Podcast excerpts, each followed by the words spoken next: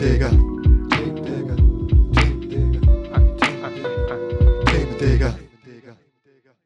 Herzlich willkommen bei Themendigger, dem Podcast, in dem Resul und Sören auf der Suche nach Themen sind. Es sind sonnige, windige, kühle Augustnächte. Wie geht es dir, Sören?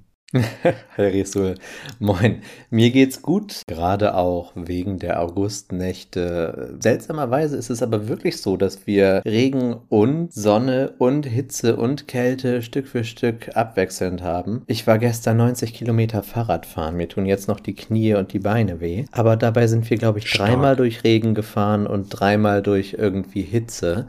Man musste sich die ganze Zeit vom Pulli trennen oder das T-Shirt wieder anziehen etc. Wie geht's dir denn? Ja, also ich finde es ja schön, wenn die Nächte ein bisschen kühler sind, aber ähm, dieses Auf und Ab, diese, dieses Wechselhaftige im Wetter, das macht mir ein bisschen zu schaffen, so gemütstechnisch. Aber kein Riesenproblem, sondern einfach nur eine Feststellung von meinerseits. Das geht mir tatsächlich auch so. Wo ich gerade schon bei meinem Sport war, hast du es gehört? Wir haben ein Update zur letzten Folge. Okay, äh, let me know. Laurel Hubbard hat angekündigt, dass sie aufhören wird. Und sie ist ja auch tatsächlich ausgeschieden im Moment. Was halten wir davon? Von ihrem Ausscheiden oder dass sie äh, aufhört? Sowohl als auch. Ja, ich meine, irgendwann muss man vom Leistungssport zurücktreten, das ist ja ganz normal. Äh, sie ist ja auch verglichen zu ihren äh, Wettbewerbern relativ alt. Äh, sie muss auf ihr Ge Gefühl hören und zurücktreten, wenn es am besten für sie ist. Ja, das denke ich auf der einen Seite auch. Auf der anderen Seite wird da sicher auch bei diesen ähm, nicht geschafften Versuchen, drei an der Zahl, eine ganze Menge Stress mit ihrer Situation mitgespielt haben. Aber das nur als kleines Update. In der letzten Folge haben wir uns ja über Transgender und die Komplexität im Leistungssport unterhalten. Und das war sehr interessant. Ja, checkt das ab. Letzte Folge, sehr aktuell, mit sogar einer zusätzlichen aktuellen Information. Mega gut. Und heute, Resul, hast du mir eigentlich zwei Themen gegeben, die du in der letzten Folge angekündigt hast. Da konntest du dich nicht entscheiden. Ich habe zum Glück gesagt, ich nehme das erste direkt. Das zweite Thema werde ich auch noch behandeln. Das wird sicherlich auch sehr lustig. Beim ersten Thema, Resul, fragen wir mal andersrum. Wie bist du Ja. darauf gekommen und was weißt du darüber? Ja, grundsätzlich bin ich ja schon relativ interessiert an äh, wirtschaftlichen Themen. Äh, nicht nur in Deutschland oder Europa, sondern allgemein weltweit eigentlich. Und beim äh, morgendlichen Zeitung lesen, also Online-Zeitung lesen, ist mir dieser Titel aufgefallen mit den zwei Brüdern, mit den Zwillingsbrüdern, die tatsächlich oder deren Firma tatsächlich geschafft hat, nachdem die beiden Geschäftsführer quasi im Gefängnis waren oder verhaftet waren, seinen Unternehmenswert zu steigern und zwar und zwar um drei, ums Dreifache. Da ich ja in der Unternehmensbewertung drin stecke, war das für mich ein relativ spannendes Thema. Okay, das kann ich sehr, sehr gut verstehen. Das ist gar nicht mal Zentrum meiner Analyse, meiner Anschauung. Aber wollen wir die Leute an den Geräten mal nicht zu lange auf die Folter spannen, worüber wir gerade schon ein wenig geredet haben. Resul hat mir das Thema Joesley oder Joesley und Wesley Batista gegeben. Joesley und Wesley Batista. Korrekt. Mir hat das nicht so richtig was gesagt, als du es gesagt hast, und dann fiel mir während der Bearbeitung auf, dass ich davon doch schon mal was gehört habe. Kennst du die Show Patriot Act with Hassan Minaj auf Netflix? Ja, stark. Habe ich früher eigentlich relativ oft verfolgt, auch auf YouTube, ein paar Snippets, aber äh, schon länger nicht mehr. großartig. Ja, ich mag den. Mir fällt gerade so ein bisschen auf, dass wir was ganz ähnliches machen und uns wie er mit spannenden Themen beschäftigen. Natürlich macht er das sowohl komödiantisch als auch inhaltlich und mit sehr viel Power dahinter. Wir beiden machen das mit deinem und meinem Kopf. Was auch sehr viel Power hat. Das ist maximal mehr Power, würde ich sagen, oder? Ich würde sagen, äh, Bitcoin Mining Power. Weißt du, was ich heute gesehen habe? Es gibt jetzt eine Smart Toilet, die aus ähm, Toilettengängen Bitcoins meinen kann. Frag mich nicht wie. Ich habe die Überschrift nicht angeklickt. Ich habe es für Clickbait gehalten, aber ich musste einmal sehr lachen. Es gibt nichts, was es nicht gibt. Das äh, kann ich nur dazu sagen. Ist ein Quatsch, oder? Naja, klar.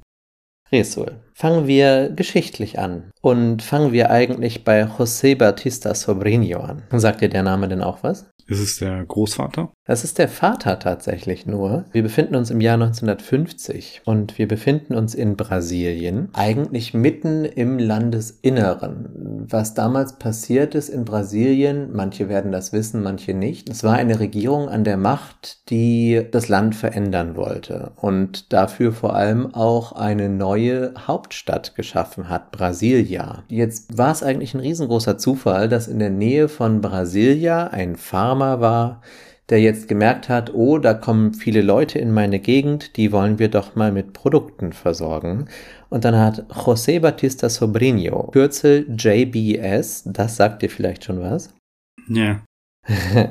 hat gesagt, wir gründen jetzt einen, einen, einen Rindermastbetrieb und vor allem auch Schlachtanlagen und hat einen kleinen ja, Schlachtstall aufgestellt, wo er tatsächlich fünf Rinder täglich schlachten konnte, also fünf Rinder, was nicht viel ist. Ne? Und damit konnte er dann die Bauarbeiter versorgen und so ein bisschen drumrum, was da in Brasilia, so hieß diese neue Hauptstadt, oder heißt sie immer noch, neu gebaut wurde. JBS hat dir jetzt schon was gesagt. Klär doch mal die Leute an den Geräten auf, was dir das genau sagt. Ähm, JBS ist eine weltweit führende Fleischverarbeitungs-, Fleischverpackungsfirma. Ich weiß, dass sie also umsatztechnisch führend sind mit über 50 Milliarden Dollar mhm. und groß sind in Südamerika, aber auch in den Vereinigten Staaten. Wie sie allgemein im Rest der Welt tätig sind, das weiß ich nicht. Richtig, genau. Damit fängt das schon mal an. JBS wurde in Brasilien immer weiter ausgebaut. Brasilien ist ja eh einer der größten Rinderproduzenten der Welt. Dann Anfang der 2000er, in den 90ern, Anfang der 2000er, als die beiden Brüder Josley und Wesley in die Firma eingestiegen sind und Stück für Stück die Macht auch übernommen haben. Mittlerweile ist Josley der finanzielle Chef der Firma. Wesley arbeitet an allen möglichen Projekten und der Vater, der immer noch dabei ist und immer noch lebt, nur noch Vizepräsident von JBS ist, hat quasi mehr so ein bisschen die Rolle eines begleitenden Firmenführers, als dass er wirklich die Firma noch führt. Aber in den 90ern, 2000ern hat dann JBS angefangen, richtig stark ins Internationale zu gehen und hat ähm, große Fleischkonzerne vor allem aus den USA übernommen. Und mittlerweile macht diese brasilianische weltmarktführende Firma ihren Hauptumsatz in den USA, aber auch allen englischsprachigen Ländern der Welt im Endeffekt. In Australien sind sie der ähm, größte Schweineproduzent, in Kanada sind sie der größte Produzent für Rind und Schwein. Weltweit sind sie Nummer eins bei Rindern, Nummer zwei bei ähm, Schweinefleisch, Nummer zwei oder Nummer eins mittlerweile seit kurzem sogar bei Geflügelprodukten und so weiter und so fort. Also diese Firma hat in den letzten 20 Jahren ungefähr die Weltmarktführung übernommen und das ist ein großer Verdienst dieser beiden Brüder. Wie genau sie dahin gekommen sind und was das damit zu tun gehabt hat, dass sie sogar auch im Gefängnis saßen beziehungsweise in Untersuchungshaft ja nur, da kommen wir gleich noch ein bisschen hin. Aber erstmal interessieren dich sicherlich noch ein paar Randdaten, die du dir gleich für die Firma mit aufschreiben kannst, oder? Ähm, ja, hau raus. Aus JBS entstand nicht nur dieses riesengroße Fleischimperium, sondern die Firma wurde ganz, ganz groß äh, diversifiziert und hat wie so südkoreanische und japanische Firmen, wo eine Firma nicht nur Fernseher herstellt, sondern auch die größte Friseurkette des Landes hat. Ich spreche gerade von Samsung und in ganz Ach, viele Geschäftsfelder reingeht. So ist auch aus JBS eben ein riesen diversifizierter Konzern geworden, der aber nicht unter diesem Markennamen läuft, sondern unter J&F Investimientos, benannt nach den Eltern von Josley und Wesley. Übrigens sind Josley und Wesley nicht die einzigen Söhne von José Batista Sobrinho.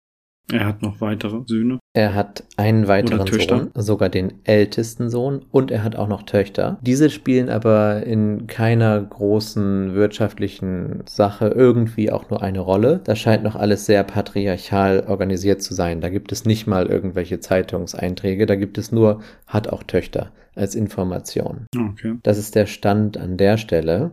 Das heißt, was spannend ist, der älteste Sohn, nach ihm selbst benannt, deswegen nur Junior genannt, der Junior, der ist tatsächlich in die Politik gegangen, arbeitet aber auch in einer Teilfirma des gesamten Großkonzerns mit und äh, gehört auch zu den Billionären und, und reichsten Menschen Brasiliens. Aber am wichtigsten sind halt die Zwillinge Josley und Wesley. Kind 2 und 3 quasi. Oder Sohn 2 und 3. Stimmt, eine Tochter dürfte älter sein. Ich glaube, dass die Tochter so zurückgehalten wird von der Öffentlichkeit, könnte ja möglicherweise auch daran liegen, dass Frauen allgemein in Brasilien, im Großen und Ganzen ist äh, Brasilien ein äh, relativ offenes Land, aber die Kriminalität ist ja doch schon sehr hoch. Ich hatte ein paar Eindrücke gewinnen können von Expatriates in Brasilien aus Deutschland, deren Mhm. Frauen ungern nachts unterwegs waren oder abends ohne Schutz. Und wenn du Europäer oder europäisch aussehender Mensch bist, dann hast du ja relativ große Probleme, dich alleine fortzubewegen.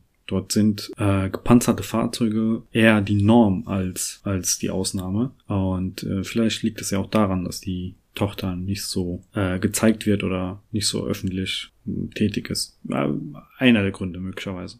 Also diese generelle Einordnung der Sicherheitslage Brasiliens kenne ich so auch aus Nachrichten, Film und Fernsehen. Aber es gab natürlich auch schon mal eine weibliche Präsidentin. Es gibt auch viele Leute, die dort wirklich in der Öffentlichkeit stehen, also viele Frauen, die in der Öffentlichkeit stehen. Nicht nur Models und Sängerinnen, sondern eben tatsächlich auch in vielen führenden Positionen. Ich glaube einfach, dass es innerhalb der Firma wirklich so eine sehr patriarchale Struktur noch gibt. Ja, das kann gut sein. Also wie gesagt, das war jetzt nur Ist eine gute Möglichkeit. Ähm, da habe ich jetzt nicht weiter hineingeschaut, was da der Grund genau ist. Ich wollte das nur kurz erwähnen, dass sie quasi nirgendwo sonst erwähnt werden. Zurück zu den beiden Zwillingen. Beide sind 72 geboren. Das heißt jetzt 49 Jahre alt zum Zeitpunkt unseres Podcasts. Kopfrechnen, bist du gut. Hey, Mathe-Leistungskurs. Tatsache. Da durften wir damals die Taschenrechner mit den Graphen benutzen. Und ihr? Ich glaube auch. Ich weiß gar nicht. Ich hatte auch Leistungskurs Mathe, aber war jetzt nicht mein Paradefach.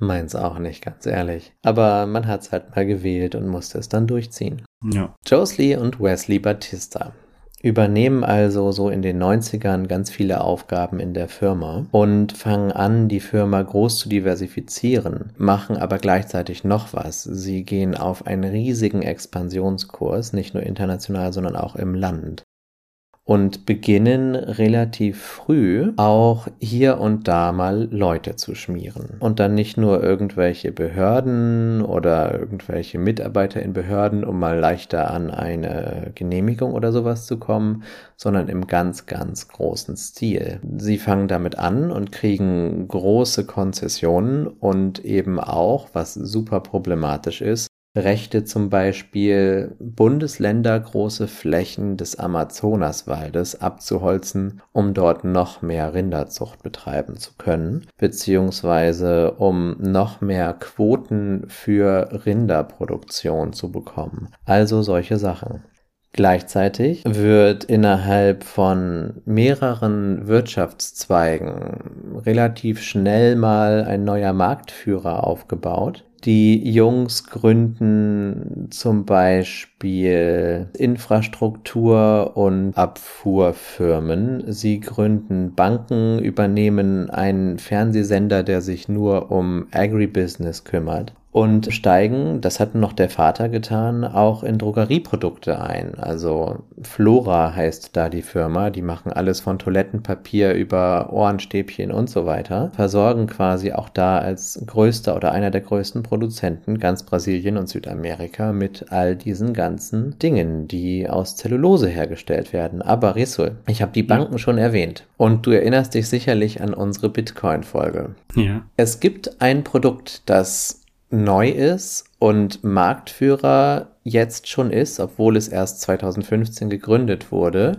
das was mit Banking zu tun hat. Und das geht ein wenig ran an das, was wir besprochen haben, ähm, wie man Bitcoins eigentlich hält und transportiert. Aber es ist nicht für Bitcoins. Worum kann es sich handeln? Was schätzt du?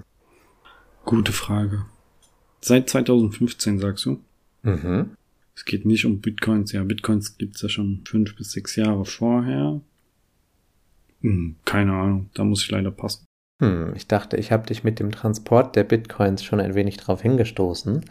Es wurde die Firma PicPay gegründet und damit eine Finanzdienstleistung, die einer Wallet sehr ähnlich ist, wo aber nicht nur digitale Währungen, sondern alle möglichen Währungen in dieser Wallet gehalten und zum Zahlen genutzt werden können. So ein bisschen was wie Apple Pay, aber umfangreicher und mit einem Ziel auf arme Menschen. Das halt. Ähm, und so eine Art Firma haben die zwei Brüder gegründet. Das ist so eins der neuesten und interessantesten Firmenprojekte gewesen. Aber da gibt es mittlerweile in die hunderte Firmen, die ähm, von J&F Investments oder Investimientos gegründet wurde.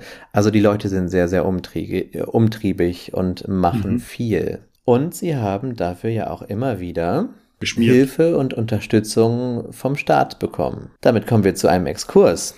Resul, hast du dein Auto schon gewaschen? Ich habe gar kein Auto. Sehr gut, ich habe ja auch keins. Es gab 2014 in Brasilien die Operation Car Wash. Das ist natürlich ein Deckname für eine riesengroß angelegte Ermittlungsaktion ähm, der brasilianischen Bundespolizei, um eben Bestechungen bis hin auf die Präsidentenebene zu ermitteln. Alle der letzten drei Präsidenten vor dem Rassisten Bolsonaro, den es im Moment dort gibt, also ganz besonders Lula da Silva und Michel Temer, die so zwischen 2003 bis 2011 und von 16 bis 18 im Amt waren, sind verstrickt in einen riesengroßen Skandal, der sich tatsächlich eigentlich eher um die Ölfirma Petrobras dreht. Ja. Ist die größte Firma Brasiliens, produziert quasi das komplette Öl des Landes, entwickelt es weiter, raffiniert es und so. War auch einer der wertvollsten Firmen auf der Welt, zwischenzeitlich. Genau, richtig. Ist mittlerweile groß abgeschmiert, was mit eine Folge dieser Operation Car Wash ist. Und mit inbegriffen, impliziert in diesem gesamten Komplex des Schmierens und der Schmiergelder, der Korruptionszahlungen und der Entwicklung in die Richtung sind mehrere hundert bis tausende Personen. Und jetzt, Resul, kriegst du eine Frage mit drei Antworten. Ja, bitte, hau raus. Was schätzt du? Zu wie vielen geschmierten Personen haben sich Josley und Wesley Batista bekannt? Sind das 1100 Personen, 1940 Personen oder 2321 Personen? Ich meine, schön, dass du mir die Auswahl überlässt, ne? aber wenn ich mir die Zahlen angucke, dann sind das schon immense Korruptionsverdachtsfälle oder vielleicht sogar bestätigte Fälle. Ich äh, kann mir gar nicht vorstellen, inwieweit die äh, Korruptionsdimension eigentlich geht, wenn, wenn so viele schon bekannt sind oder zugegeben werden mussten. Deswegen gehe ich bei den zwei Brüdern vom Schlimmsten aus und nehme Antwort C. Ah, die Idee ist schon mal gar nicht so schlecht. Es werden wahrscheinlich deutlich über 5000 Leute sein, die dort insgesamt dann mal unter die Räder kommen. Aber die korrekte Antwort ist 1940. Dazu haben sie sich bekannt, ich glaube es waren 1939, wo sie wirklich gesagt haben, ja, diese Person haben wir geschmiert. Und dabei war eben vor allem ähm, der Präsident Michel Temer 2016 bis 2018 der alleine vier Millionen von den beiden erhalten hat, wo sie es auch geschafft haben, freigesprochen Vier Millionen brasilianische Real oder US-Dollar? Sehr gute Frage. Darauf komme ich als nächstes. Ich rede im Moment okay. von brasilianischen Real. Ein brasilianischer Real ist so ungefähr 19 Cent wert, 19 Euro Cent wert. Also man muss das verfünffachen beziehungsweise durch fünf teilen, dann hat man so ungefähr den Wert in Euro, also eine knappe Million. Insgesamt haben die beiden Brüder, und jetzt rede ich einmal in US-Dollar, knapp 150 Millionen US-Dollar in diese Korruptionszahlung gesteckt über 14 bis 18 Jahre. Das ist die Zahl, die bekannt ist. Das ist die Zahl, die bekannt ist. Das ist die Zahl, okay. die vor Gericht quasi verhandelt wurde. Und das ist die Zahl, für die sie begnadigt wurden, weil sie mit Audioaufnahmen und Zusammenarbeit mit der Polizei nicht zwingend eine Begnadigung, aber erstmal eine Nichtweiterverfolgung ihrer, ihrer ähm, ja, Korruption bekommen haben, denn sie sind Kronzeugen und nach der auch in Brasilien geltenden Kronzeugenregelung sind sie halt rausgekommen aus dem ganzen Schmiersumm. So heftig eigentlich. Unbelievable. Was denkst du, was macht man als erstes? Wenn man sich hinsetzt und sagt, Mensch, ich habe jetzt hier eine Aufnahme, wie ich den Präsidenten besteche und wie ich dem Präsidenten dafür, dass er ähm, einem anderen Politiker befiehlt, Korruption zu verschweigen, ein paar Millionen auf den Tisch lege. Was machst du dann als erstes? Was glaubst du? Du bist jetzt in dem, in dem Ansatz, du wirst, du wirst jetzt legal werden, du wirst schon von der Polizei beobachtet, du solltest jetzt mal vorsichtig sein. Also ich habe das Video, ich habe den Politiker, wer auch immer, bestochen und frage mich nun, was ich als erstes mache. Mhm. Du bist ja ein, ein kluger Wirtschafter, du weißt ja, wenn das morgen an die Medien kommt, dann werden die Aktienkurse wie wahnsinnig fallen. Okay, wenn ich so hinterlistig und gleichzeitig geschäftstüchtig bin, dann würde ich Informationen leaken Aha. und äh, schauen, inwieweit der Politiker, den ich geschmiert habe, der korrupt ist, offensichtlich, dadurch zu Schaden kommt. Und wenn er dann auf mich tritt, dann komme ich mit dem Video raus und bringe ihn dann komplett zum zu Fall. Ah, nee, wir sind schon einen Schritt weiter. Dieses, diese Tonaufnahme, es war nur eine Tonaufnahme, ist schon Mhm. bei der Polizei. Das heißt, du hast Ach. dieses Druckmittel nicht mehr. Und du weißt, morgen kommt es an die Medien, es ist eh draußen. Was die beiden gemacht haben, die haben erstmal ganz viele eigene Aktien von JBS verkauft, weil sie ja noch viel wert waren und am nächsten Tag deutlich fallen würden. Und sie haben ihre ganzen Reals, weil sie auch wussten, Moment mal, auch unsere Währung wird abschmieren, in Euros getauscht. Ein Tag, bevor das Ding rauskam und an die Presse ging. Wie nennt sich das, Resul? Insider Trading. Insider Trading und das ist auch hoch illegal. Das heißt also, in diesem Zusammenhang mit wir beide, wir, wir verpfeifen jetzt alle, die wir irgendwie geschmiert haben und kriegen deswegen eine Begnadigung vom Staat, machen genau an dem Tag, an dem sie sich eigentlich reinwaschen wollen, begehen sie den nächsten, äh, das nächste Kapitalverbrechen. Werden sie dafür auch verklagt? Dafür werden sie verfolgt und die beiden setzen sich mit Privatjets ab in die USA und leben jetzt in den USA, wo sie ja auch ihren größten Wirtschaftsanteil haben, weil ähm, JBS, ich glaube, drei Viertel des Umsatzes in den USA macht. Ihre eigenen Kinder, vor allem Josleys Sohn Wesley Batista, also Josleys Bruder heißt Wesley Batista und Josleys Sohn heißt Wesley Batista. Der ist jetzt äh, im kompletten Brasilien-Geschäft, weil er ja keine äh, Verbrechen begangen hat und deswegen nicht verfolgt wird. Es gibt ja keine SIPA. Diese, Familie, einfach nur heftig. Ich finde, äh, die, die zwei Brüder, also die ganze Familie eigentlich, ist, ist, das ist ein Film wert. Das ist ein Kinofilm wert, meiner Meinung nach. Meinst du, es wird bald einen geben? Ich hoffe. Ich meine, das sollte mehr als ein Doku sein. Das muss ein Actionfilm sein oder so. Ein Thriller, so ein Polit-Thriller. Ich glaube, ein Polit-Thriller könnte liebe es ja wirklich gut werden.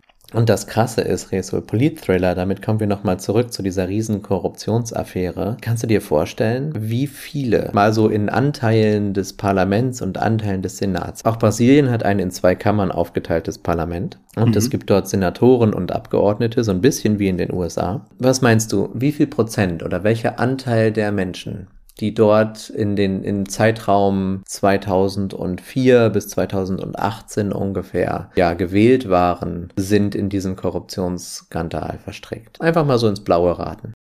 Relativ oder absolut? Relativ. Ich kenne jetzt die Anzahl der genauen Abgeordneten und Senatoren gerade nicht. Ich würde sagen 30 Prozent. Und damit bist du ja noch sehr freundlich. Es waren tatsächlich bis zu zwei Drittel der Abgeordneten und die Hälfte der Senatoren. Was ist denn in Brasilien los?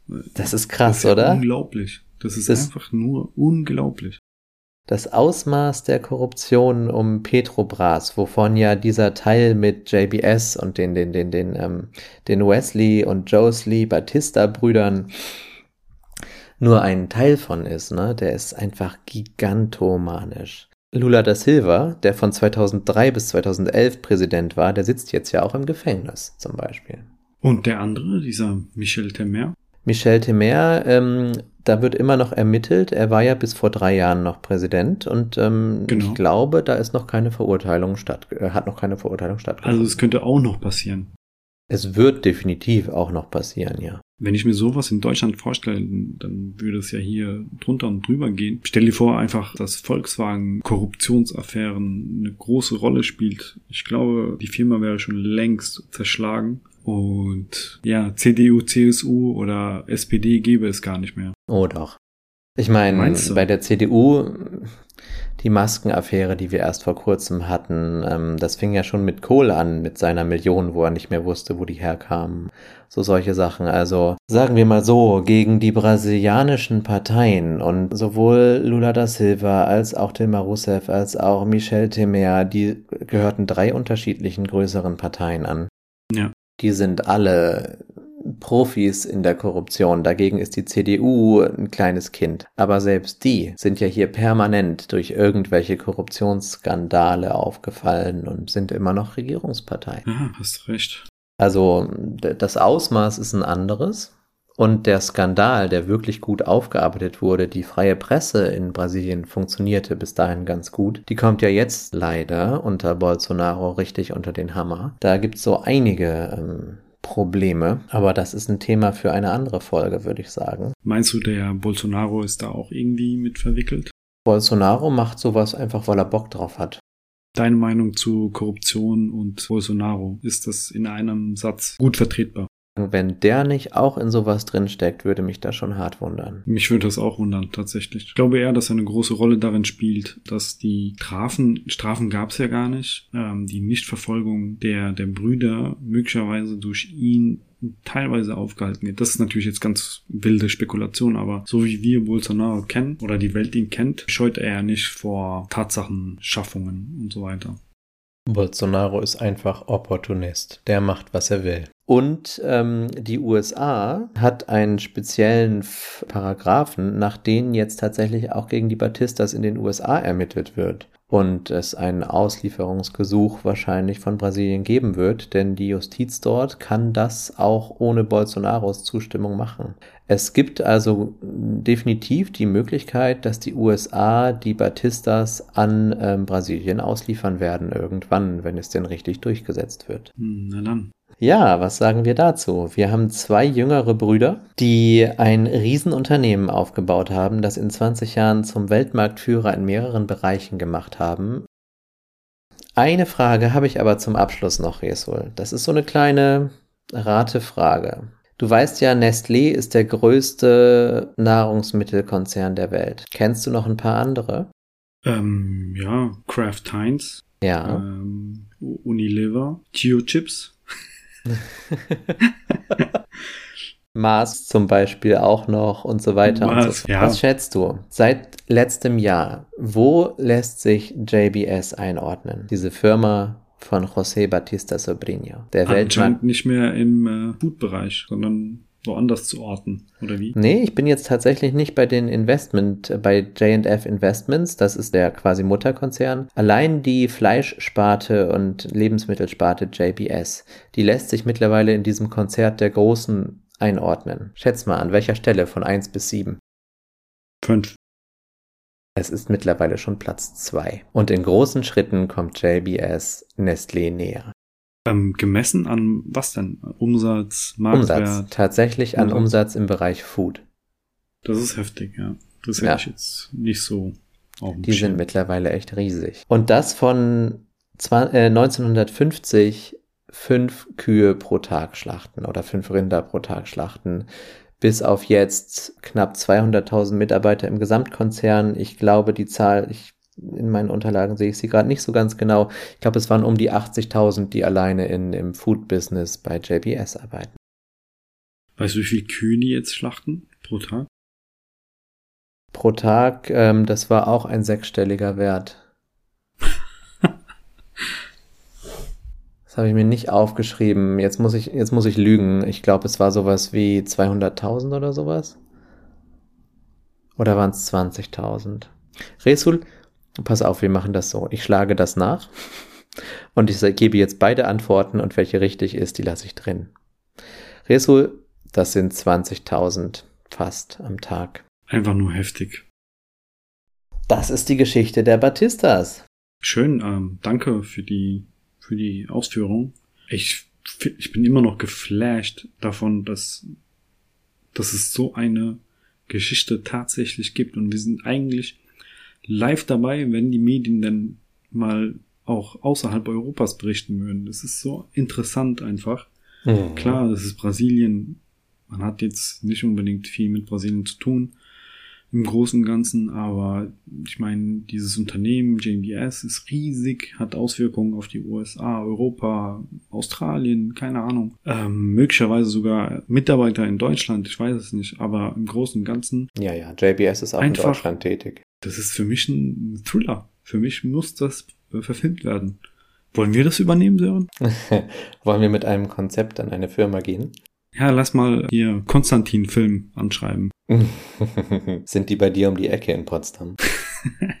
Wir können die Filmstudios in Babelsberg nutzen. Können wir super. rausschmeißen und äh, den Film drehen. Dann kann ich dich mal wieder besuchen kommen. Starring Le Leo DiCaprio und Matt Als Damon. Josley oder als Wesley?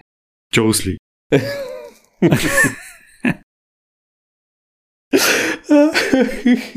Ja, stark, stark, stark. Ja, das ist ein richtiger Polit-Thriller, ein richtiger Wirtschaftsthriller. Aber auch eine Erfolgsgeschichte, ne? Wo man gar nicht weiß, ob die sich ohne diese riesen Ausmaße an Korruption hätte schreiben lassen. Resul, damit bist du bereit. Allzeit bereit. Ich weiß nicht, ob dir das gefallen wird, aber ich habe mal wieder ein Thema, was ein bisschen was damit zu tun hat, dass ich Lust darauf habe, ein bisschen was darüber weiß und mehr Wissen haben möchte. Wenn es schon so anfängt, dann kann es nicht schlecht sein für mich. Nein, das wird nicht schlecht sein für dich. Es ist hochinteressant. Ich finde es ganz, ganz großartig. Du weißt ja, dass ich mich für Astronomie und Raumfahrt und sowas interessiere, ne? Boah, okay. Und du interessierst dich ja für Entwicklung Kunst. politischer Art in Ländern des Ostens. Eigentlich nicht. Resul, es gibt ein chinesisches Raumfahrtprogramm und darüber würde ich ganz gerne mit dir sprechen. Hm, Schimpft die sich NASA? Nein. Ähm, ja, Das ist ja über die NASA und über die ESA oder auch über die Raumfahrtbehörden in Japan und, und, und Kanada und sowas erfährt man ja viel aus den Medien. Die chinesischen Raumfahrtprogramme werden sehr hinterm Berg gehalten. Es gibt dazu sicherlich ganz viele Informationen, aber so im Normalfall wirst du da nicht drauf stoßen und ähm, das ist für mich so, so ein bisschen in meinem Wissen über, über Raumfahrt der blanke Fleck. Ich hoffe, du kannst mir da aushelfen. die chinesische Raumfahrt. Korrekt. Okay. Hört sich, ich würde sagen, für mich teilweise interessant an. Aber ja, wat mut, dat mut. Wat Mut, dat Mut. Ja, liebe Leute, ihr habt Folge Nummer 10 gehört. Ihr Da haben wir noch gar nicht drüber gesprochen, Resul, oder? Bitte? Wir haben ja Jubiläum. Ja, Folge Nummer 10. Großartig. Glückwunsch an dich. Glückwunsch an dich, dass wir das so direkt durchgehalten haben. Ha? Schnapsidee und los geht's und zack, jede Woche kommt eine neue Folge. Geil. Ja, das nennt man Disziplin und äh, Verwirklichungsgeist. Oh, ein schönes Wort. Aber Resul, ich wollte dich gar nicht unterbrechen. Du wolltest die Leute informieren, wie sie uns zur zehnten Folge gratulieren können. Genau, Sie können uns natürlich nur gratulieren, und zwar im komplett positiven Sinne, auf unserer Homepage themendigger.eu. Ihr könnt uns auch gerne E-Mails schreiben an äh, sören.themendigger.eu oder an mich, resolet.themendigger.eu oder generell podcast.themendigger.eu. Ihr erreicht uns auch relativ schnell auf Instagram, auf Facebook, auf TikTok. Nein, Quatsch.